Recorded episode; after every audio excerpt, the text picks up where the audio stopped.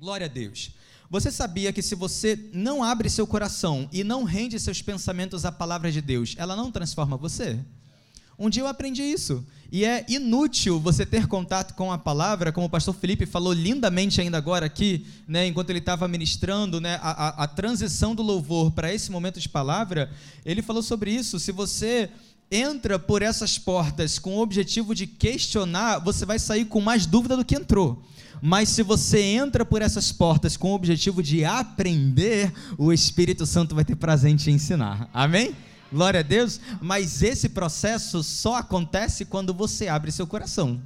Então, ele não vai invadir a sua mente com as propostas celestiais de sabedoria e conhecimento da palavra. Não vai invadir. Ele vai apresentar para você. Você vai rejeitar ou acolher. Eu oro para que você acolha. Amém?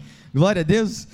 Vamos então hoje dar de fato continuidade a uma minissérie que nós começamos na semana passada, no domingo passado, chamado Visão 2021. Não é um nome nada criativo, é um nome bem objetivo. Nós estamos de fato dedicando essas duas semanas, a que passou e a semana de agora, para nós, como Igreja United de Tijuca, aprendermos e sermos ministrados pela visão que o Senhor tem para essa casa. Amém? Então, o Senhor ele tem uma visão específica para trabalharmos e para crescermos, para nos desenvolvermos nessa visão específica. Na semana passada eu compartilhei que é construir e fortalecer a comunidade cristã no aprendizado e na vivência da fé e do poder de Deus em família. Então aqui está a nossa visão. Se você quiser tirar uma foto, quiser copiar, quiser escrever, se você faz parte dessa casa, se você é um membro, se você é um voluntário,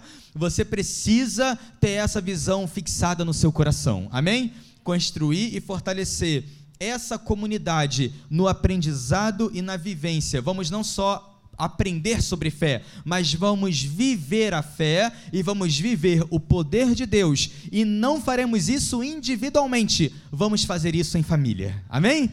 Glória a Deus. Esse é o desejo de Deus para nós. Pastor, essa visão é muito bacana, que legal. Isso veio na mente de vocês? Foi o apóstolo que, que disse? Ou então, quando você sonhou, o anjo desceu e você escreveu? De onde você tirou isso? Atos, capítulo 2, versículo 42. Nós tiramos da palavra de Deus. Amém? Nada que vem do Senhor é contrário à palavra. Tudo que vem do Senhor para nós, como visão, sempre estará alinhado à palavra que já está estabelecida. Então a visão, ela é um resumo de um conjunto de versículos que vamos ler agora em Atos capítulo 2, versos 42 a 47. Amém? Você já abriu sua Bíblia? Vamos ler juntos. Diz assim: Atos 2, 42 a 47. Eles, eles quem, pastor? Os crentes, os cristãos, amém? Quando você estudar um pouquinho mais sobre Atos, você vai ver que esse texto fala sobre como viviam os primeiros cristãos. Então, eles perseveravam no ensino dos apóstolos e na comunhão no partir do pão e nas orações. E na alma de cada pessoa havia pleno temor, e muitos feitos extraordinários e sinais maravilhosos eram realizados pelos apóstolos. Todos os que criam, eles estavam unidos e eles tinham tudo em comum. Vendiam suas propriedades e bens e dividiam o produto entre todos, segundo a necessidade de cada um diariamente continuavam a reunir-se no pátio do templo, partiam o pão também nas suas casas, e juntos, não sozinhos, mas juntos, eles participavam das refeições com alegria e sinceridade de coração, louvando também a Deus por tudo e sendo estimados por todo o povo. E aí vem a conclusão de toda essa vivência dos primeiros cristãos. Qual é a conclusão? Que fruto era gerado. E a cada dia o Senhor juntava nessa comunidade as pessoas que iam sendo salvas. Glória a Deus. Então, em suma, qual é a visão do Senhor para nós? Construir e fortalecer a comunidade cristã no aprendizado e na vivência da fé e do poder de Deus em família. eu resumi Atos 2, 42 a 47 como visão do Senhor para nós. Dentro dessa visão, o que o Senhor deseja ver que a sua igreja realmente seja, aqui, esse texto é o coração, é o centro do que, que o Senhor deseja que a sua igreja seja. Não, não adiciona nada e não remova nada. É exatamente isso o modelo do que é uma igreja cristã aos olhos de Deus. Exatamente isso. Sem pôr, sem, sem tirar nem pôr, né? É exatamente isso. Esse é o modelo de igreja. Agora, é interessante que nós vemos que esse modelo de igreja, ela vai gerar algo, salvação. Eu falei isso no outro culto e vou falar novamente. Eu falei isso, na verdade, na semana passada e vou falar novamente para que o Senhor realize a parte dele e acrescente pessoas salvas a essa comunidade, é bom que nós de fato sejamos ela. Amém? Você vê que depois de toda a vivência e experiência da igreja, no final ele vai falar: eles partiam pão, eles oravam, eles aprendiam a palavra, eles é, estavam juntos no pátio do templo. A gente está fazendo isso aqui hoje, agora. Eles estavam juntos nas suas casas. Temos o grupo durante as semanas, amém? Eles estavam partindo pão, né? eles dividiam os seus bens, eles partilhavam o que tinham, eles louvavam a Deus por tudo. E aí, essa comunidade vivia algo tão sobrenatural e era tão diferente da destruição que a sociedade sem Cristo vive, que eles eram estimados por todo o povo. As pessoas olhavam para aquela comunidade chamada crentes, igreja, e falavam: caramba, o que, que eles estão vivendo, né? É tão diferente do que a gente está vivendo. Então eles eram estimados pelo povo, mas eram estimados porque viviam realmente isso. E por serem estimados, o que, que acontecia? O incrédulo pensava: eu também quero ir lá. Quando a igreja é estimada, atrai pessoas. Agora, quando ela não é, vai repelir pessoas. Para que, que eu vou lá se eles são igual ou pior do que eu, que estou aqui fora? Amém? Faz sentido? Mas a comunidade vivia algo sobrenatural, eram estimados pelo povo. As pessoas tinham curiosidade de conhecer e de ir, e adivinha só o que acontecia? A palavra diz: as pessoas entravam e não mais saíam. A palavra diz: a cada dia, consegue pensar nisso? Dia após dia, pessoas sendo acrescentadas nessa comunidade. Então, nós que já fazemos parte dela, precisamos refletir. Eu tenho feito jus a essa comunidade para torná-la atraente às pessoas que ainda não fazem parte dela? E elas, inclusive, desejarem fazer parte? Ou eu sou um mau representante dessa comunidade que mais afasta do que atrai as pessoas para cá? Amém? Eu contribuo para que a comunidade seja estimada ou eu contribuo para que a comunidade seja criticada e mal vista? Agora, o diabo também tem as suas artimanhas. Ele ama plantar mentira e engano no coração dos incrédulos. Por mais que estejamos fazendo um excelente trabalho, as pessoas ainda assim, por causa do diabo, vai, ele vai fazer a parte dele para deturpar a verdade e a glória que nós vivemos aqui dentro. Mas independente do diabo, eu estou falando sobre a minha parte e a sua parte. Nós fazemos a nossa para que a igreja seja estimada. Essa é a análise que você pode fazer sobre si. Amém? Glória a Deus. Então, com essa visão, quando entendemos o que Deus deseja para a sua igreja, nós temos uma direção para seguir. Se eu não souber o que, o Senhor deseja para a igreja local, o que, eu estou construindo aqui? Eu não sei, né? Eu venho para cá para quê? Mas quando eu tenho um objetivo, opa, entendi, eu preciso construir algo aqui. Existe uma razão pela qual eu estou aqui. Existe uma razão pela qual eu faço parte dessa comunidade. Amém? Então, essa é a visão. Nós vamos construir e vamos nos fortalecer é essa comunidade, vamos aprender e vamos viver a fé e o poder de Deus e vamos fazer isso juntos, em família. Dentro disso, Deus colocou no meu coração três palavras que estão relacionadas com três palavras que os apóstolos trouxeram para o ministério. Essas três palavras que os apóstolos trouxeram para o ministério são avivamento, revelação e relacionamento. Essas três palavras nos trouxeram três palavras para a United Tijuca, onde nós estamos sendo chamados para reforçar e de fato atentar e vivermos relacionado à visão geral. Então, essa visão, avivamento, revelação e relacionamento, todas as seis igrejas United no Rio e em Goiânia estão vivendo debaixo dessa visão, estão construindo ou se construindo esse ano debaixo dessa visão. Para nós, para Tijuca, avivamento significa unção. Para nós, revelação significa sabedoria. E para nós, relacionamento significa santificação. Amém? Então hoje eu vou tomar o tempo para a gente mergulhar um pouquinho melhor nessas três palavras para entendermos a direção que estamos seguindo como igreja. Primeiro, vamos começar por santificação. Santificação, glória a Deus, que é a palavra ligada a relacionamento. Eu falei na semana passada que santificação é, de fato, o processo de aperfeiçoamento do crente à imagem e semelhança do nosso Senhor e Salvador Jesus Cristo. Amém? Isso a nível de caráter, a nível de pensamentos e a nível de ações.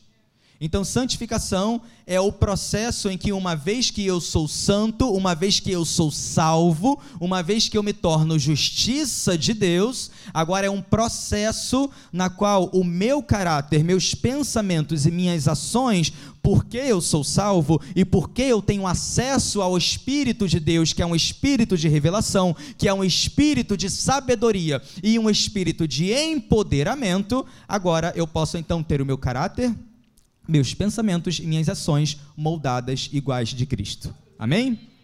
Então, isso é santificação. Como eu disse na semana passada e repeti agora, santos nós já somos.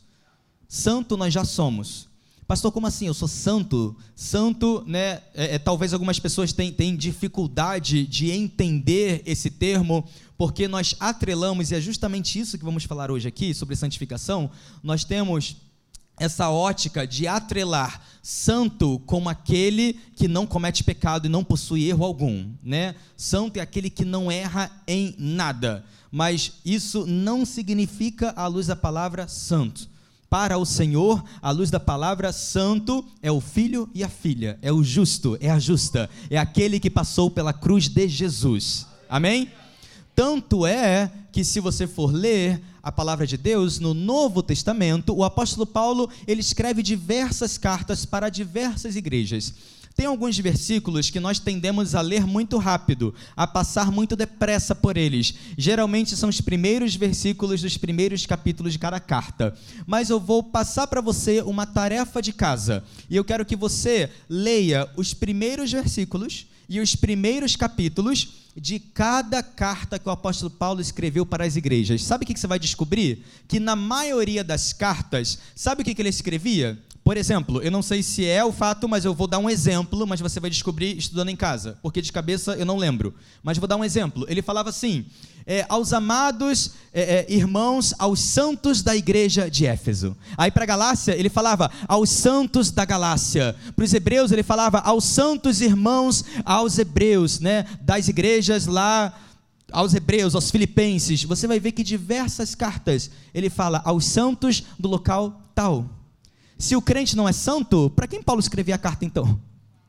Santo não é a imagem da Igreja Católica, e santo tampouco é, é, é, é uma, uma posição inacessível para o crente. Santo aos olhos do Senhor é você e eu, o justo. Santo, no momento em que você atravessa a salvação por Cristo Jesus, agora ele enxerga você não mais como um pecador, mas existe uma lente que é a cruz, que é o sangue de Cristo, pela qual agora ele lê você e eu como filho e como filha, como justo e como justa, como santo. Santo. Então, a carta que o apóstolo Paulo escrevia aos santos, em outras palavras, era aos crentes, a você e eu. Amém? Glória a Deus. Então, santo é a qualidade daquele que é filho, daquela que é filha. Amém? Deus fala em Sua palavra para nós o que? Sede santos, porque eu sou santo. Então, uma vez que eu tenho a qualidade, eu preciso viver o estilo de vida coerente com a qualidade, posição que eu possuo. Eu sou santo. Por isso, o crente não foi chamado para viver uma vida ímpia. Amém? Porque você não é mais ímpio. Você é santo. E a gente vai falar um pouquinho sobre isso em santidade, então, agora. Então, essa é a nossa natureza. Gálatas capítulo 2, versículo 20. Agora eu vou ler algumas escrituras que vão ajudar a clarear e esclarecer para você alguns conceitos e alguns princípios sobre santidade. Gálatas capítulo 2, versículo 20. Diz assim: Fui crucificado juntamente com Cristo. E desse modo já não sou eu quem vive, mas Cristo vive em mim. E essa nova vida que agora vivo no corpo, vivo-a exclusivamente pela fé no Filho de Deus, que me amou e sacrificou por mim. Não torno inútil a graça de Deus, porquanto se a justiça pudesse ser estabelecida pela lei, então Cristo teria morrido em vão. Essa última parte eu vou explicar já já para você o que significa. Mas o principal do que a gente leu aqui é o seguinte: o apóstolo Paulo está escrevendo aos Gálatas, aos crentes Gálatas, amém? Ele escreve para eles, e quando você for estudar Gálatas por completo, você vai perceber que o contexto é o seguinte: ele vai aqui trazer, ele fala sobre uma correção, ele vai escrever a carta para os Gálatas, falando, usando um exemplo de uma ocorrência. O que aconteceu foi que o apóstolo Paulo precisou, num dado momento, corrigir as atitudes do apóstolo Pedro. E ele corrige as atitudes do apóstolo Pedro referente a, ao modo de agir dele quando ele estava em meio aos judeus. Porque ele estava agindo em meio aos gentios como livre em Cristo Jesus, mas ele estava seguindo o procedimento dos judeus quando o judeu se aproximava. Então, basicamente, se ele estivesse com gentios aqui, comendo, tomando suas refeições, né, e fazendo coisas que para a lei judaica era apontado como um erro, quando os judeus começavam a se, a, a, a se aproximar, ele se afastava dos gentios e ia lá para perto dos judeus e ficava repetindo a religiosidade e os atos religiosos dos judeus que ainda não tinham entendido e absorvido de fato a revelação, né? e a palavra fala sobre isso, não era o momento para eles, inclusive, receberem a revelação da liberdade em Cristo. Eles nem assimilaram que Cristo é o Filho de Deus que veio, morreu e ressuscitou. Então eles estavam ainda vivendo né, no que eles têm. A lei né? E então eu sou justificado pela lei, por aquelas coisas, pá, pá, pá, que Cristo já tinha vindo para morrer, ressuscitar e resolver porque a palavra diz que não há um só sequer que era capaz, amém, de cumprir a lei. Então Deus envia o seu filho para cumpri-la por nós, amém? Então, por causa disso, mas o apóstolo Paulo olhava para esse cenário e fala: caramba, o que está acontecendo aqui? O apóstolo Pedro, ele é um apóstolo de Cristo, ele é um homem já cheio do Espírito Santo, de revelação, nova criatura. Ele é filho, por que ele está agindo dessa forma, né? Pedro tinha as suas razões, possivelmente ele estava inseguro ainda, né, com relação a lidar com tudo isso. Então, talvez numa insegurança, ele então só ficava com receio, com medo, não sei o que se passava por Pedro, mas estava errado. O apóstolo Paulo vem e corrige a perspectiva de Pedro. E ele apresenta toda essa correção para os Gálatas, para que ninguém repetisse o procedimento né, da liberdade que temos em Cristo, desculpa, para que, que ninguém repetisse o erro de Pedro em fazer morrer uma liberdade que eles já tinham conquistado em Cristo Jesus. Amém? Então, esse é o contexto, é isso que está acontecendo. Mas eu quero apontar, de fato, para você entender sobre santidade olhando para o texto de Gálatas. Amém? Então, essa correção está acontecendo aqui. Mas quando nós estudamos de fato o livro de Gálatas, você vai perceber que por conta desse trelelê que estava rolando ali entre eles, né, o apóstolo Paulo vem e apresenta várias verdades e vai de fato ensinar, não só para os Gálatas, mas glória a Deus, para a Igreja United também, porque a gente está aqui e pode ler a palavra, vai ensinar para nós o que de fato significa a cruz de Cristo e a sua liberdade, inclusive a sua santidade. Então, quando a gente estuda, nos próximos capítulos, ele vai ensinar, sabe o que para gente? Que nós não somos santos ou salvos pelas obras. Ele também vai afirmar, logo em seguida, que também pelas obras não somos beneficiados e nem por elas que nós recebemos as promessas de Deus. Então ele estava já começando a corrigir a perspectiva das pessoas, que podia começar a ficar meio confusa, né, onde pessoas né, conheciam a verdade de Cristo, mas havia uma pressão ainda do judaísmo em eles voltarem para a lei. Ele falou: não, não, não, não, vocês foram libertos disso. Vocês foram libertos. Não há nada que você praticar na lei para ser salvo. Não há nada que você deve fazer por, por obras para ser abençoado por Deus. As promessas de Deus é para seus filhos e ele vai apresentar para nós no livro de Gálatas qual é o caminho. Ele diz: "O justo viverá pela fé". Ele diz: Ninguém vai se justificar por obras, ninguém tampouco receberá bênçãos do alto pelas obras. Fiz muitas coisas para o Senhor, sou digno de receber muitas coisas. Não, não, não, não. As promessas de Deus são para aqueles que creem.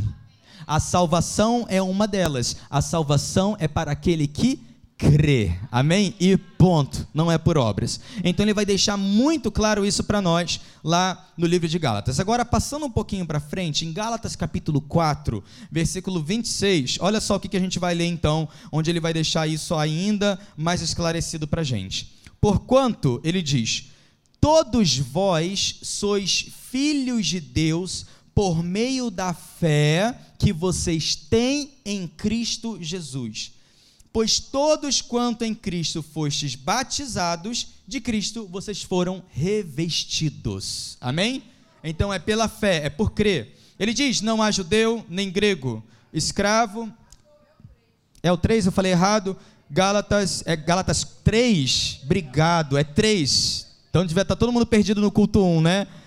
Obrigado, minha irmã está ali no culto 1, culto 2, já vem me, me acerta. Gálatas 3, amém? Vamos ler de novo? Gálatas 3, versículo 26. Porquanto todos vós, está certo? Certinho? 3. Todos vós sois filhos de Deus por meio da fé em Cristo Jesus. Pois todos quantos em Cristo foram batizados, em Cristo vocês são revestidos. Aí ele deixa claro, verso 28, não há judeu nem grego, escravo ou livre, homem ou mulher, porque todos vós sois um em Cristo. E se sois de Cristo Jesus, então sois descendência de Abraão e plenos herdeiros de acordo com a promessa. Glória a Deus. Então, a palavra vai dizer que nós somos filhos de Deus mediante a fé. Agora, ela vai dizer o seguinte: nós fomos batizados em Cristo e fomos revestidos nele. Com isso, vamos falar um pouquinho sobre santificação. Porque, para mim, de fato, o grande ponto a tocarmos sobre santificação, sabe qual é? É que ela não é aquilo que as pessoas pensam que ela é.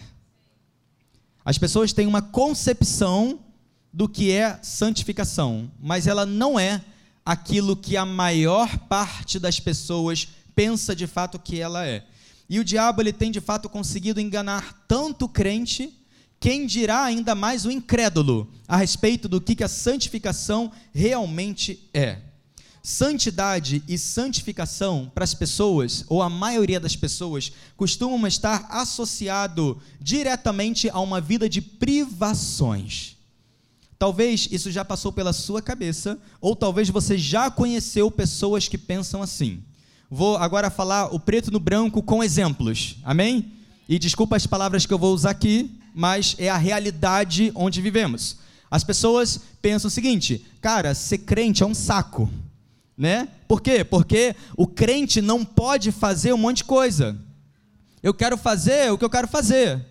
Ah, o crente não pode sair, não pode beber, não pode fumar, não pode cheirar, não pode pegar, não pode transar. Que saco! Então, associa a santidade do crente a quê? A uma privação. Ah, o crente tem que ser santinho. O crente é privado de prazeres, né, que eu quero viver, que eu quero fazer, que eu tenho vontade. Basicamente, o incrédulo, né, ele tem a, a, a seguinte perspectiva, né, eu não posso ser livre e fazer aquilo que eu quero fazer. Essa é a perspectiva do incrédulo, do que não tem Jesus é a ilusão de que ele é livre para fazer o que quer que dê na telha dessa pessoa. Agora, a grande verdade dos que conhecem a Cristo, conhecem a palavra e principalmente daqueles que já foram libertos pelas chaves, amém? Chamada Jesus Cristo do pecado, da prisão do pecado é aí onde está de fato o grande engano. As pessoas não sabem que é justamente nesse ponto onde está o grande engano. O incrédulo, ele não está ciente de que esse mundo possui um imperador chamado o diabo.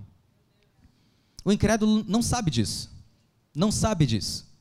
Não, não assimila isso e nem aceita isso. Acha que é loucura. O que crê, sabe. Nós sabemos por quê? Porque eu sei que eu fui removido do império das trevas e posicionado no reino do Filho do seu amor. Eu passei por esse processo. eu sou salvo. Eu sou salvo e eu sei. Nós cremos, nós sabemos. A palavra é clara: existem dois reinos e não existe nada além disso. Só dois. Existe o reino de Deus e existe o império das trevas. E a palavra deixa claro, se você estudar, não tenho tempo para conversar com você sobre tudo que eu preciso explicar para você entender sobre essa realidade. Se você tiver dúvidas, uma dica: faça Escola United. Amém?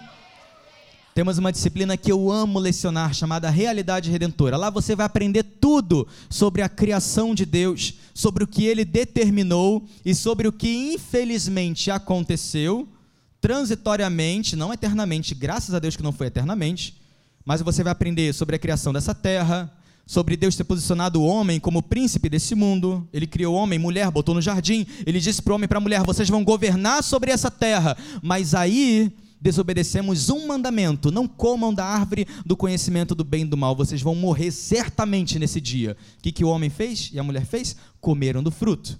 Abriu o caminho para o pecado. Basicamente, pegamos a autoridade que foi dada a nós o principado era nosso, nós éramos os príncipes dessa terra para governar. A gente pegou e entregou de bandeja para o diabo. A palavra vai dizer no Novo Testamento: o diabo, o príncipe desse mundo. Por que, que ele é chamado príncipe desse mundo? Porque o homem, lá no Éden, transmitiu esse governo para ele. Então, esse mundo tem um governo. Não um governo, eu gosto de falar um imperador, porque a palavra sempre aponta para império. Um imperador é mão pesada. Mas o reino de Deus nós temos um rei, não um imperador. Temos um rei de amor. Temos um pai. Amém? Agora, o mundo tem um imperador, o diabo. Ele é o príncipe desse mundo. Lembra quando o diabo tentou Jesus no deserto três vezes? A primeira vez, Jesus ele teve fome, não foi? E aí ele falou o quê? Transforma essas pedras em pães. Agora, qual foi a segunda tentação do diabo para Jesus no, no, deserto? Alguém aqui lembra? A segunda tentação? Ele leva Jesus um ponto bem alto. Aonde? Nessa terra, neste mundo.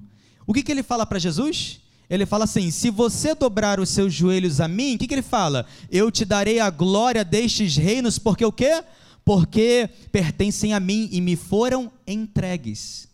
Esse versículo é a prova de que esse mundo possui um imperador chamado o diabo. O que, que o diabo estava falando ali nesse momento? Exatamente o que eu acabei de falar para você. No Éden, quando que aconteceu isso do mundo ter sido entregue ao diabo? Porque o diabo afirma isso para Jesus. Eu posso te dar as glórias dessa terra porque me foram entregues. Foi entregue lá no Éden. Amém? Fez sentido para você? Então, eu preciso entender. estudar e conhecer a palavra de Deus, entender o que de fato significa ser um cristão. Eu não posso ser imaturo, ignorante das coisas, amém? Existe o reino de Deus, existe o império de trevas. Aqueles que não pertencem ao reino de Deus estão subjugados ao império lá de fora. E ponto, acabou. Meu corpo, minhas regras, eu decido o que eu quero fazer. Não, é ilusão sua. Ilusão. Existe um imperador sobre você. Existe um governo sobre você, o diabo. Agora, existe uma porta aberta para você também sair dele. Existe uma porta aberta destrancada, chamada Jesus Cristo. Para você, com seu corpo e suas regras e suas decisões, decidir poder atravessar essa porta. Agora, uma vez atravessando, você vai descobrir que a sua vontade, seu corpo e suas regras, santidade. Amém? Então vamos entender o que é santidade. Santidade toca nesse ponto. As pessoas acham né, que elas são livres, elas acham que elas têm um governo e associam a santidade do crente, ai, uma vida privada de fazer as coisas que eu quero, mas meu irmão, quem está aprisionado é quem está lá fora. O ser humano sem Cristo está aprisionado ao pecado e fadado a descer para o mesmo lago de fogo e enxofre destinado para o diabo. Agora, Deus não tem prazer em que os seres humanos vão para o mesmo lugar destinado ao diabo. Deus nunca criou o inferno e o fogo eterno pensando no pecador. Nunca. Ele enviou Jesus Cristo pensando no pecador. Nunca criou o inferno pensando no pecador. Não temos um Deus que tem prazer no castigo, temos um Deus que é amor. Sua ira e seu castigo está destinado ao diabo e seus anjos. Mas sabemos pela palavra que nem toda a humanidade vai ascender aos céus. Por quê? Por causa disso, por causa desse fato. Nem todos aceitarão a verdade, nem todos desejarão a porta, a santificação, o crescimento. Nem todos vão desejar. Alguns até mesmo conscientemente vão desejar, tá bom, Jesus, é legal, bacana, mas eu prefiro meus prazeres momentâneos. Que pena, porque eles levarão a uma desgraça eterna. Levarão a um fogo eterno e é triste. Mas glória a Deus que a igreja está aqui para pregar algo diferente, para pregar esperança ao que não tem. E vamos fazer o nosso melhor para resgatar a maior quantidade de pessoas que pudermos. Amém? Como, pastor? Vivendo Atos 2, 42 a 47.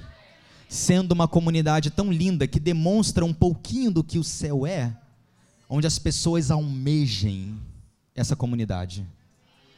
Seja estimada para as pessoas desejarem viver ela. Amém? Fez sentido para você?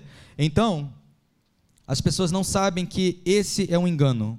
O incrédulo não está ciente disso, de que esse mundo possui de fato um imperador Aquilo que o incrédulo imagina ser a sua liberdade é, na verdade, a sua prisão invisível. É a prisão invisível de todo ser humano sem Jesus. Ele não está preenchido. As pessoas procuram o prazer em pessoas e em coisas, e elas nunca vão se satisfazer, porque coisas e dinheiro e pessoas, ninguém vai preencher a lacuna de morte eterna, que só Jesus transforma e ressuscita. Ninguém preenche isso. Ninguém, dinheiro nenhum vai preencher, homem nenhum vai preencher, mulher nenhuma vai preencher e prazer nenhum vai preencher. Prazer da carne, nenhum vai preencher não preenche. Então as pessoas estão vivendo uma prisão invisível.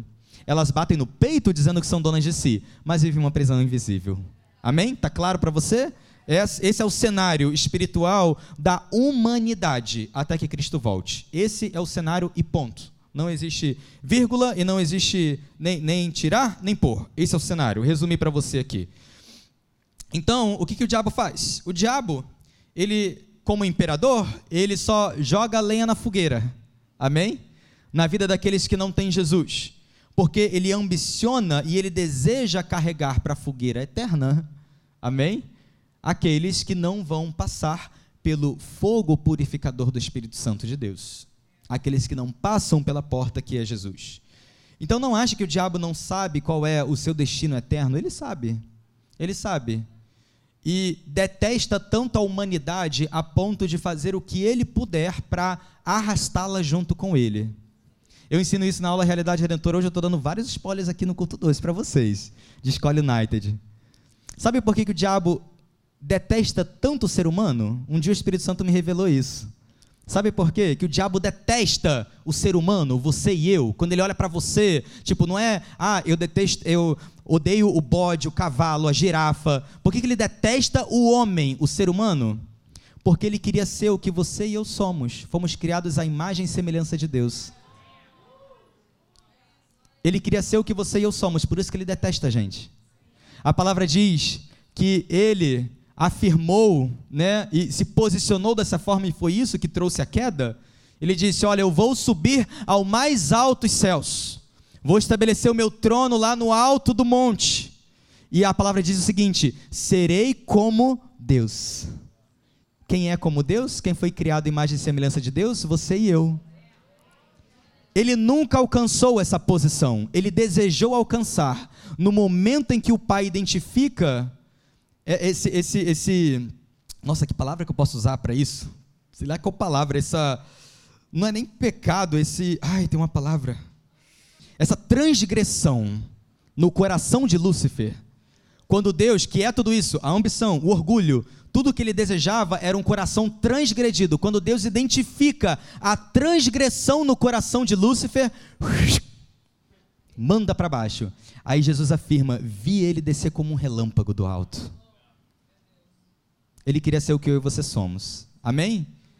Então, esse é o prazer do diabo: destruir aqueles com o qual ele nunca conseguiu se comparar e desejava ser. Faz sentido?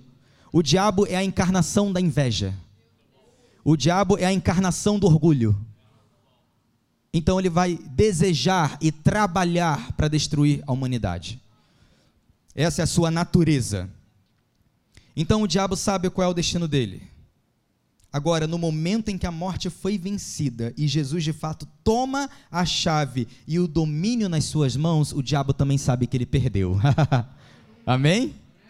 ele sabe que perdeu. Então, entenda o seguinte: com tudo isso que eu te apresentei, viver uma vida santa é desfrutar de uma liberdade do pecado que nós só alcançamos em Cristo Jesus.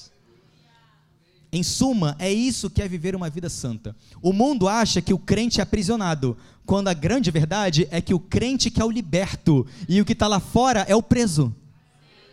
É a inversão.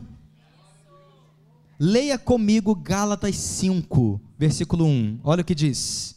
O apóstolo Paulo diz: Foi para a liberdade que Cristo nos libertou. Aleluia! Glória a Deus!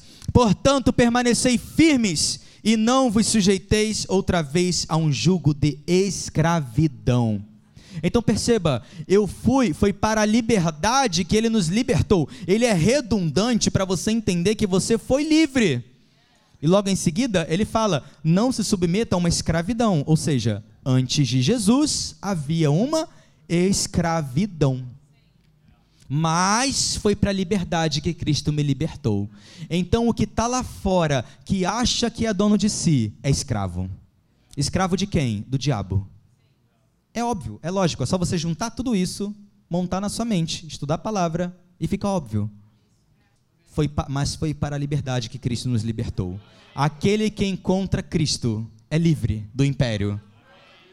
A palavra diz, não lembro qual é o livro, o capítulo e o versículo, mas diz que Cristo nos libertou do império das trevas, nos resgatou e nos posicionou. Que Deus, desculpa, nos libertou do império das trevas e nos posicionou no reino do Filho do seu amor. Então a salvação é ser liberto de um império e ser posicionado como livre num novo reino.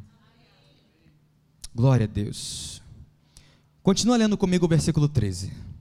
Diz assim, Gálatas 5: Caros irmãos, foste chamados para a liberdade. Agora preste atenção, que a gente vai entender um pouco melhor sobre santidade. Todavia, não useis da liberdade como desculpa para vos franquear a carne Antes, sede servos uns dos outros mediante o amor. Pois toda a lei se resume num só mandamento, a saber, amarás o teu próximo como a ti mesmo. Versículo 16, pula para frente um pouquinho só. Portanto, eu vos afirmo: vivei pelo Espírito, de forma alguma satisfarei as vontades da carne, porquanto a carne luta contra o Espírito, e o Espírito contra a carne. Eles se opõem um ao outro, de modo que não conseguis fazer o que quereis. Contudo, se sois guiados pelo Espírito, já não estáis subjugados pela lei. Ora, as obras da carne são manifestas: imoralidade sexual, impureza, libertinagem, idolatrias, feitiçaria, ódio, discórdia, ciúmes, ira, egoísmo, dissensões, facções, inveja, embriaguez, orgias e tudo quanto se pareça com essas perversidades então a palavra lista uma série de ações como perversidades, e não apenas essas, ele fala qualquer outra coisa que não está listada, mas se pareça com elas, preste atenção, ele diz: contra as quais vos advirto, como já preveni antes: os que as praticam não herdarão o reino de Deus. Então, eu entendo o seguinte, preste atenção. Uma vez que eu fui liberto de uma escravidão, eu sou livre neste reino. Mas ele deixa claro o seguinte: não venha viver nesse reino a podridão que você vivia na escravidão. Você foi tirado do podre. Amém? Aqui você pode ser livre. Mas que tipo de vida você vai viver? Não adianta eu sair de um império e ser colocado num reino para viver as atitudes podres do império. Faz sentido? Se você quer viver as atitudes podres do império, permaneça no império. Mas para o fogo eterno, vai junto com o império também. O problema é que tem gente que quer o reino, mas a vida do império. Mas a palavra já advertiu: esses não vão herdar. Jesus afirma: vai ter no, no grande dia, pessoas vão bater na minha porta e vão dizer: Senhor, no teu nome eu fiz isso, isso, isso, isso, isso isso outro. Aí ele vai dizer: Eu nunca te conheci. Eu não sei quem é você. Ninguém vai enganar Deus no grande dia. Ninguém, ninguém. Você pode enganar sua mãe, seu pai, seu tio, seu marido, sua esposa, enganar o seu pastor, seu líder, mas no grande dia ninguém vai enganar o Senhor. ninguém vai enganar ele. Ele sabe quem é você. Ou não sabe. Ele vai falar: Eu nem reconheço quem você é. Você é tão diferente de mim que eu nunca nem te conheci. Amém? O que, que é isso? É querer ser livre com as atitudes de escravo. Então a santidade é ser livre dessa prisão, é ser livre dessas práticas. São essas práticas não ser mais correntes que tornam a sua caminhada cristã arrastada, difícil. O crente, meu irmão, não vive aprisionado. Cristo libertou você. Cristo libertou você. Então não permita o diabo voltar novamente com correias que ele não tem o direito, a habilidade, nada. Ele não tem o direito de acorrentar nada aos seus pés. Você foi livre do pecado e removido desse império. Amém? É quem nós somos como cristãos. Aí depois ele vai dizer: entretanto, o fruto do Espírito é amor, alegria, paz, paciência, benignidade, bondade, fidelidade, mansidão e domínio próprio. Ele vai dizer: contra essas virtudes não há lei. Amém? Essas virtudes são as virtudes presentes nos livres do reino. Os que vivem em liberdade no reino de Deus vivem essas virtudes aqui. E depois ele fala: os que pertencem a Cristo Jesus crucificaram a carne com as suas paixões e os seus desejos. Se vivemos pelo Espírito, andemos de igual modo sob a direção do Espírito. Não nos tornemos arrogantes, provocando-nos uns aos outros e tendo inveja uns dos outros. Então, para resumir para você é o seguinte: o ímpio ele está morto no espírito e escravizado na carne. Esse é o cenário do incrédulo, do ímpio, da pessoa que não tem Jesus. Ela acha que é viva e acha que é dona do próprio nariz. A realidade espiritual dessa pessoa, ela é morta e ela é escrava. Agora, graças a Deus por Jesus, que ressuscita e liberta. Amém? Essa é a obra de Jesus. Ressuscitar o morto, libertar o cativo. Glória a Deus. Uma vida santa, então, para resumir, é uma vida de liberdade do pecado. Eu prefiro um milhão de vezes não ser escravo do diabo a ser escravo de Cristo. Um milhão de vezes. Sou tão grato por ter tido a oportunidade de ser removido da escravidão da morte para me tornar escravo da vida. amo, amo, amo. Que esse seja o desejo do nosso coração. Glória a Deus. Esse é um dos principais fundamentos de uma santidade que nós vamos ensinar, aprender e viver ao longo não só desse ano, mas daqui em diante como Igreja United. Amém? Glória a Deus. Sabedoria. Vamos lá que meu tempo está no fim, Jesus. Sabedoria. Eu incluí até Escola United aqui hoje, meu Deus. Culto 2, vocês estão recebendo mais do que culto 1 um recebeu, amém? Eu estou sendo tão amoroso com vocês, tão generoso. Revelação, sabedoria. Vamos lá, sabedoria. Eu posso resumir sabedoria no seguinte: ter a mente de Cristo. Sabedoria é ter a mente de Cristo. É pensar como Deus pensa, ver como Deus vê. Um crente sábio tem a mente de Cristo. Um crente sábio pensa como Deus pensa. E um crente sábio vê as coisas como Deus vê. Amém? Provérbios 9, 10. Agora preste atenção que eu vou ensinar para você um grande segredo e fundamento da sabedoria nessa noite. E a gente vai começar por aqui. Hoje é fundamento. Eu vou falar sobre o começo de tudo, fundação. Provérbios 9, 10.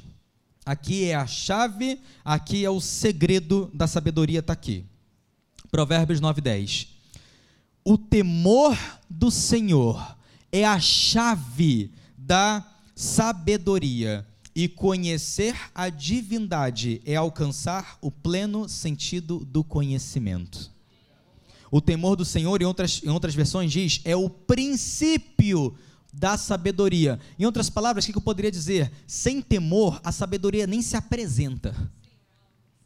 Sem temor, ela, ela, ela, ela, não tem nem, sei lá, ela nem aparece. Não tem como nem, nem você começar a acessar ela.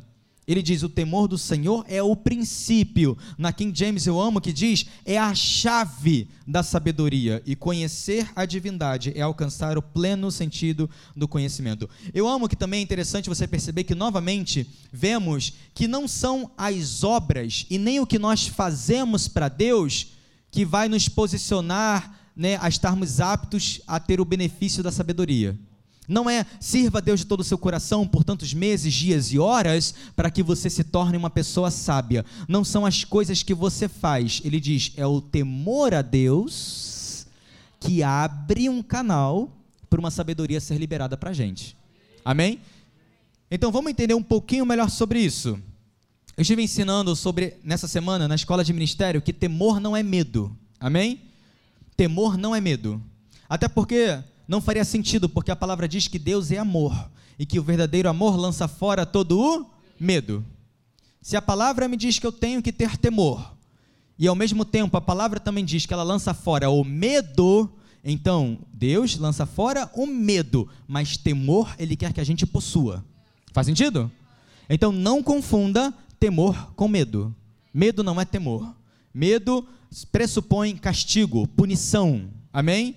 Medo é algo que não vem de Deus. O verdadeiro amor vai lançar fora todo medo. Temor é um sentimento de profundo respeito, de reverência. Amém? Ter temor é ter reverência. Ter temor é considerar algo ou alguém como valioso, como honrável. Temor é proporcional à honra. Amém? Então, temor é ver algo como valioso, digno do seu respeito. Então, com isso, posso chegar à seguinte conclusão: Deus, ele não divide sua sabedoria e seu conhecimento com zombadores. Ele não divide a sua sabedoria e conhecimento com homens e mulheres que zombam da sua presença, zombam de quem ele é, que não dão valor a ele, ou o devido valor, não respeitam, não valorizam nem a sua presença, nem a sua casa, nem a sua palavra. Deus não vai dividir sabedoria e conhecimento com essas pessoas que zombam da igreja local, que zombam de quem ele é, que zombam da sua santa palavra. Ele não vai, não vai dividir conhecimento e sabedoria com essas pessoas. E infelizmente, você pode concordar que nas nossas vidas, existe a tendência de nós permitirmos coisas e pessoas ocuparem um lugar de muito valor no nosso coração e passamos a temer elas. Temer coisas e temer pessoas, quando deveríamos estar temendo o Senhor. Posso dar um exemplo clássico? Bem clássico. Tememos chegar atrasado no nosso trabalho, gerando o medo de perder o nosso emprego. Mas chegar atrasado na igreja? Não importa. Percebe que temor demonstra o quê? Valor. Amém? Fez sentido para você? Temor aponta para o valor, para o que tem valor. Aquilo que você reverencia, aquilo que você respeita, você teme. Mas aquilo que não tem valor, aquilo que tanto faz como tanto fez, não tem a nossa honra, não tem temor. Amém? Então, por isso que é tão fácil identificar o crente insensato, ou como a palavra afirma em Provérbios, chama de crente tolo. O que é um crente tolo? É o crente sem sabedoria. A pessoa insensata, a pessoa que não tem sabedoria. Você consegue identificar facilmente essa pessoa, porque essa pessoa não tem uma vida de intimidade com Deus, essa pessoa zomba da presença de Deus, zomba da igreja local, zomba da reunião, zomba da manifestação do poder de Deus. A pessoa que não tem temor, você sempre vai perceber nas suas ações, palavras e caminhada que ela é uma pessoa insensata. Insensata, como uma criança. Insensata. Não, não falo nem imaturo, é insensato. Sabe o que está fazendo e está errando e está fazendo errado porque quer errar. E porque só é muito bacana zombar, só é muito bacana criticar e falar mal e não tem temor santo pelo Senhor, pela Sua presença, pela Sua palavra, pela reunião, pelas autoridades que Deus estabelece sobre a vida dela. Amém? Faz sentido para você? Então, é fácil. Essa pessoa, ela de fato vai, em suma, não vai respeitar, não vai reverenciar a presença de Deus e nem a sua palavra. Esse crente jamais atingirá qualquer medida de sabedoria do alto. Não vai, não vai. Ela pode ter 40 anos de evangelho e ser um crente insensato por 40 anos. Imaturo, inconsequente. Muitas vezes até preso ao pecado. Porque vive uma vida insensata. Então não é tempo de cadeira de igreja. Amém? É temor ao Senhor. Amém? Glória a Deus. Então, justamente por isso, olha que interessante. Com esse conceito, Deus estabelece para nós, ele vai construir um princípio que é uma grande pegadinha. Um dia também eu aprendi a pegadinha de Deus com relação à sabedoria. Um dia ficou claro para mim, quando ele conectou dois textos para mim. O que eu acabei de ler, Provérbios 9 e 10, e um dia o Espírito Santo conectou esse texto com Tiago, capítulo 1, verso 5. Sabe o que está escrito em Tiago 1,5? E tem mais um texto que eu vou só citar aqui, que é um terceiro texto que vai juntar esses três textos, montam a grande pegadinha de Deus na sabedoria e no acesso à sabedoria. Vou te falar qual é. Tiago 1,5 fala o seguinte: Se algum de vós tem falta de sabedoria, ele fala, peça, roga a Deus, que a todos concede liberalmente, com grande alegria. Então preste atenção: o desejo de Deus é dar sabedoria, ele se alegra em dar. Mas, agora vem a minha parte. Mas ele diz assim: olha, será concedida. Todavia, verso 6, peça com fé. Opa, presta atenção que é aqui que está a pegadinha de Deus, para o homem e para a mulher. Peça com fé, sem qualquer sombra de dúvida, pois quem crê com reservas é semelhante à onda do mar, agitada e levada pelos ventos. Verso 7 não imagine tal pessoa. Que pessoa? A que vai pedir sabedoria sem fé. Amém? Não imagine tal pessoa que receberá coisa alguma do Senhor. Opa! Então Deus tem alegria dar, mas o que pede sem fé não recebe. Opa! Vamos entender isso melhor. O que pede sem fé não recebe, pois ele diz: pois é vacilante e inconstante em todos os seus caminhos. Amém? Isso que eu estou te falando não é a forma como o pastor Rodrigo estabeleceu como é que a igreja United Tijuca recebe fé ou não. Amém? Ou sabedoria ou não. Eu estou apresentando para você, como teu pai, que quer te dar sabedoria, você vai acessar ela ou não. Tá bom? Então ele disse: Não imagine tal pessoa a que pede sem fé vai obter sabedoria. Sabe qual é a grande pegadinha? Ele falou o seguinte: Eu preciso obter sabedoria então com fé. Agora, lá em Romanos, fala que nós, a fé vem por ouvir e ouvir o que? A palavra de Deus. Então, eu só sou cheio de fé quando eu sou cheio da palavra. Eu só serei cheio da palavra quando ela for importante e valorosa para mim. Quando ela é importante para mim, ela tem um local de valor eu tenho temor. Lembra que temor é reverenciar, é dar valor? Eu dou valor para a palavra, a palavra me enche de fé, eu tenho acesso a pedir sabedoria e eu recebo. Novamente, Agora entenda Provérbios 9 e 10. O temor do Senhor é o princípio da sabedoria. Ou o temor do Senhor é a chave da sabedoria. Quando eu temo, eu dou valor. Quando eu dou valor, ela abre uma porta. Aí eu acesso a sabedoria. Amém? Glória a Deus. Fez sentido para você? Glória a Deus. Agora, existem tantos aspectos da sabedoria de Deus que nós vamos, precisamos e nós iremos, de fato, aprender, acessar e explorar e desvendar juntos ao longo desse ano. Mas esse princípio é o fundamento para nós. Sem temer, sem reverência, sem honra a palavra, ela não será liberada para nós. Com isso, eu vou dizer algo importante para todos. Fica aqui comigo para você receber essa exortação que eu dou com muito amor e carinho aqui para essa casa. A apóstola tem nos ensinado sempre a quando estamos né, na igreja local, ela sempre fala: pega um caderno, tome notas, anota aquilo que você está aprendendo. Por que, que a gente incentiva tanto a você, como membro, como voluntário, como cristão, a estar numa reunião, numa igreja local, tomando nota do que você aprende da palavra de Deus, para que você tenha conteúdo para alimentar você na prova da vida? Amém? Quem aqui fechou, terminou o ensino fundamental? Ou o ensino médio? Ou está na faculdade ou terminando faculdade? Todo mundo aqui passou por algum estudo, certo? Seja escola, faculdade, todo mundo acho que aqui passou né, por algum nível de ensino. Você apenas colocava o seu uniforme na escola e ia para lá? E mamãe e papai te enviava para lá? Só purinho no uniforme? Não, né? Alguém aqui passou ano após ano só vestindo lá o uniforme da sexta série, sétima série, oitava série, né?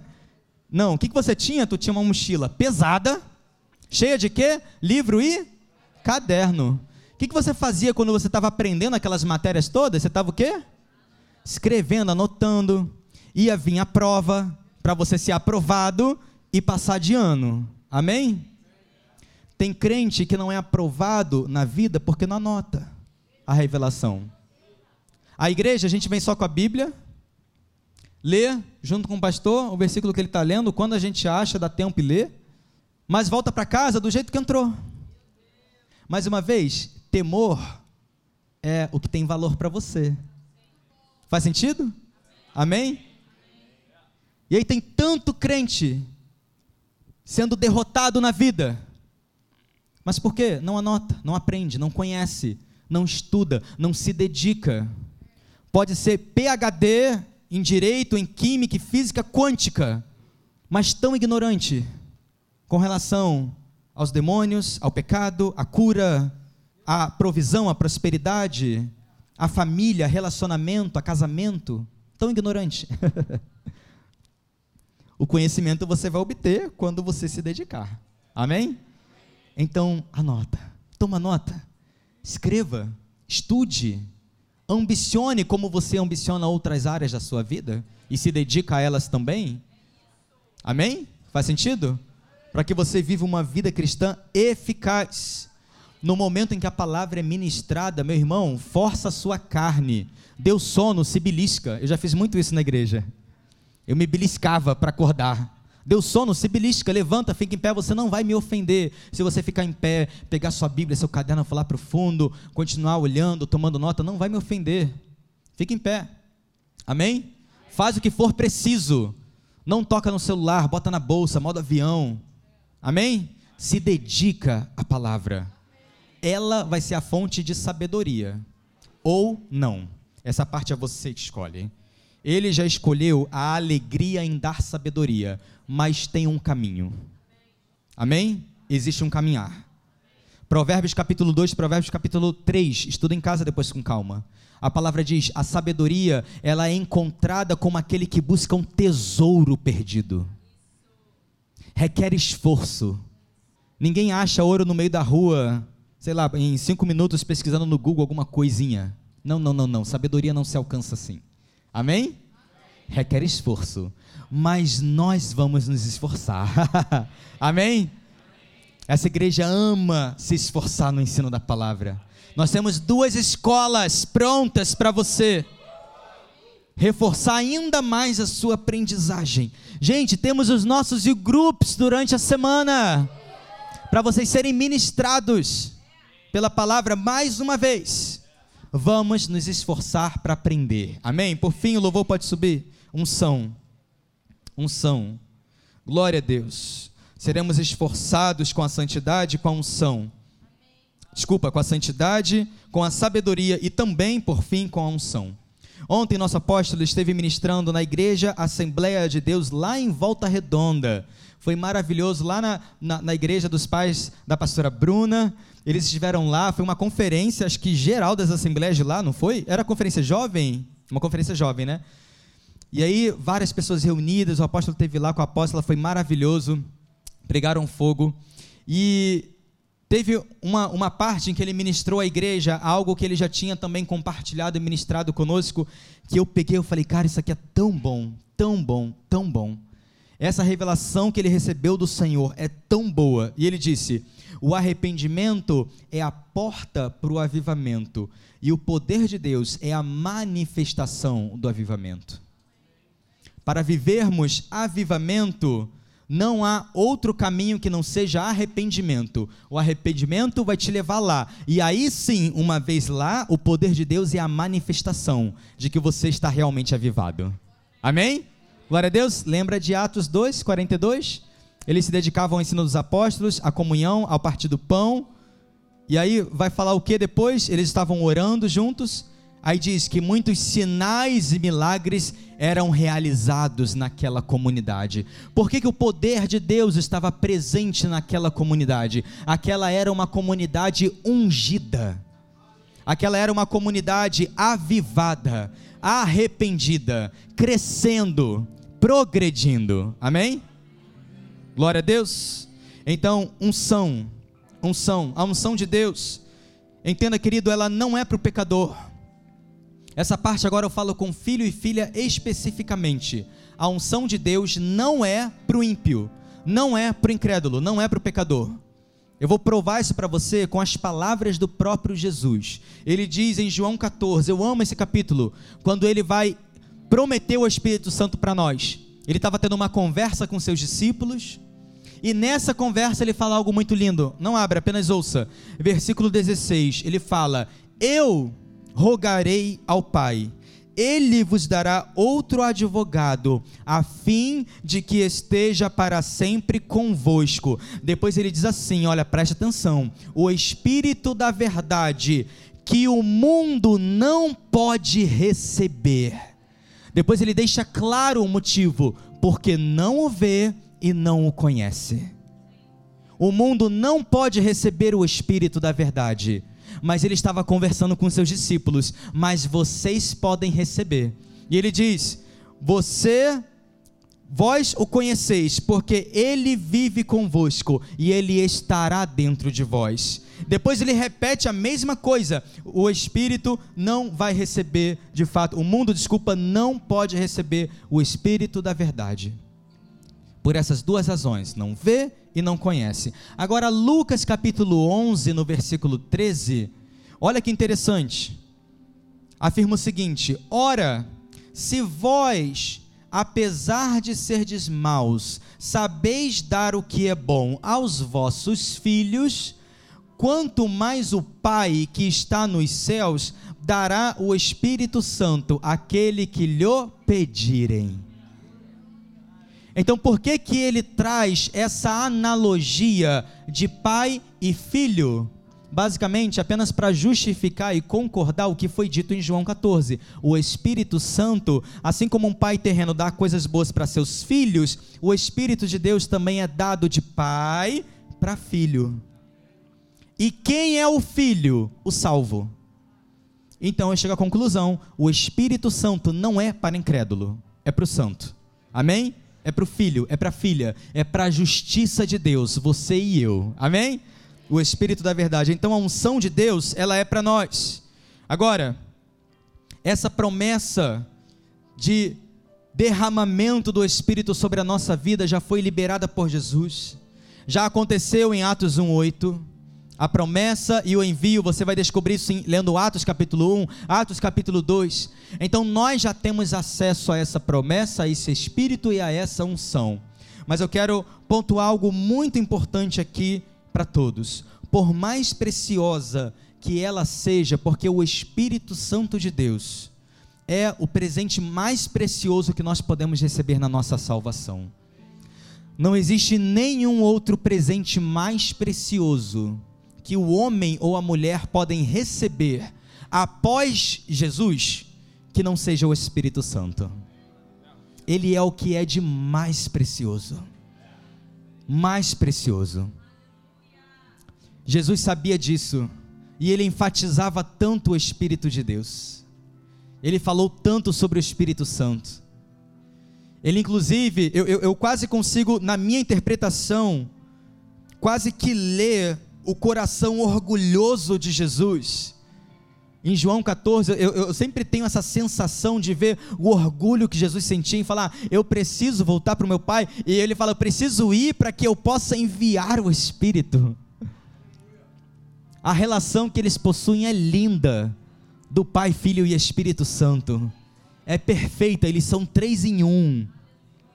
Então, depois que eu atravesso a porta, o maior presente que eu posso receber do alto não é um carro do ano, não é uma conta bancária recheada, não é uma esposa abençoada, um marido abençoado ou filhos abençoados, é o Espírito Santo de Deus. É o que há de mais precioso. De mais precioso. É para o filho e é para a filha. Agora requer de nós com o Espírito e também com a unção de Deus nas nossas vidas, isso requer um coração tão ciente do valor que ele possui. Requer que tenhamos o um coração muito humilde. Sabe por quê? Eu vou repetir: a queda de Lúcifer se deu por ambicionar posição e poder. Lúcifer caiu porque ele ambicionou posição e ambicionou poder. Isso revela algo muito importante para nós. A unção de Deus é poder absoluto. O Espírito de Deus é o Espírito de poder. A palavra diz que é o Espírito que ressuscitou Jesus dentre os mortos. A palavra fala sobre nove dons do Espírito. É um Espírito de poder que o Senhor vai dar para os filhos que pedirem. Mas cuide bem do seu coração. Cuide bem do seu coração com as intenções dele, com a unção e o espírito que você recebeu. Cuide bem. Porque o diabo ele gosta de tentar plantar no nosso coração o mesmo desejo que ele tinha. Você pode concordar comigo que o ser humano, por causa do pecado e por causa da sua carne, ele ambiciona o quê? Posição e poder. Não é o que você vê vê lá fora o tempo todo? As pessoas lá fora estão se aniquilando, se degladiando, passando a perna e passando à frente uma da outra. Por quê? Por ambição, de posição e poder. Tudo que acontece lá fora de desgraça é a ambição de ter posição e a ambição de ter poder. Então, como crente, eu tenho que estar muito atento porque no momento em que eu recebo o poder que é sobre todos os poderes do alto, se eu não administrar muito bem isso no meu coração, o que era bênção pode se tornar maldição na minha vida. E homens e mulheres podem cair por causa da unção. Agora entenda bem o que eu vou falar. Não é a unção que é destrutiva, ela é pura e poderosa. A pessoa cai por causa do coração dela. Se eu não sei administrar a unção de Deus na minha vida, isso é destrutivo para mim. Isso é desgraça para o ministro, não para o espírito. Não para a unção. A desgraça está no ministro. A desgraça está no filho e na filha. Faz sentido? Não na unção. A unção é pura, santa. Ele deseja entregar sua unção para filhos e filhas, mas eu preciso estar atento a não permitir que o meu coração seja deturpado por uma ambição de um poder que não é meu, foi conferido a mim, mas a origem do poder é o Espírito Santo de Deus. Ele tem prazer em habitar em mim. Ele habita no meu interior. O poder de Deus vai atuar através das mãos, das bocas, da vida do crente. Mas cuidado, amém? Hoje nós estamos fundamentando aqui, eu trouxe esse alerta. É por isso que o crente não deve ser ignorante a respeito desses assuntos. Quando você estudar o que o apóstolo Paulo ensina sobre os dons do Espírito, ele fala: Igreja, não seja ignorante sobre tais assuntos. É uma responsabilidade muito grande ser empoderado com o Espírito Santo. Grande responsabilidade. Mas nós não seremos os ignorantes porque estamos aqui aprendendo, amém? Nós não seremos aqueles ignorantes sobre a unção, sobre a sabedoria, em nome de Jesus, e sobre a santificação que o Senhor tem para nós como família e como igreja. Fica de pé onde você está. Obrigado, Jesus. Obrigado, Espírito Santo. Obrigado, Espírito Santo de Deus. Feche seus olhos, curve sua cabeça em reverência ao Senhor Jesus. Sabe, querido, nós não temos apenas um Salvador, nós temos um Rei. E nós temos um Senhor. no momento em que você foi resgatado do império, isso não foi feito grátis. Isso não foi feito com estalar de dedos de Deus sentado lá no alto. Não, não, não, não. Um preço alto, altíssimo foi pago. Deus enviou o seu filho santo e puro para resgatar você e eu. Então a nossa salvação teve um preço imensurável que nenhum ser humano era capaz de pagar. Nenhum ser humano, nenhum, ninguém. Ninguém na face da terra seria capaz de pagar o preço da nossa salvação. Então nós não temos apenas um Salvador, você foi comprado. Você tem um rei e você tem um Senhor. E você deveria se alegrar com isso. E não se entristecer ou ficar preocupado. Não, não, não deveria soar estranho aos ouvidos do crente ele saber que ele é um escravo e tem um senhor. Mais uma vez, meu irmão, não sei você, mas eu sou tão feliz em saber que eu fui tirado da escravidão do diabo para me tornar um escravo de Cristo.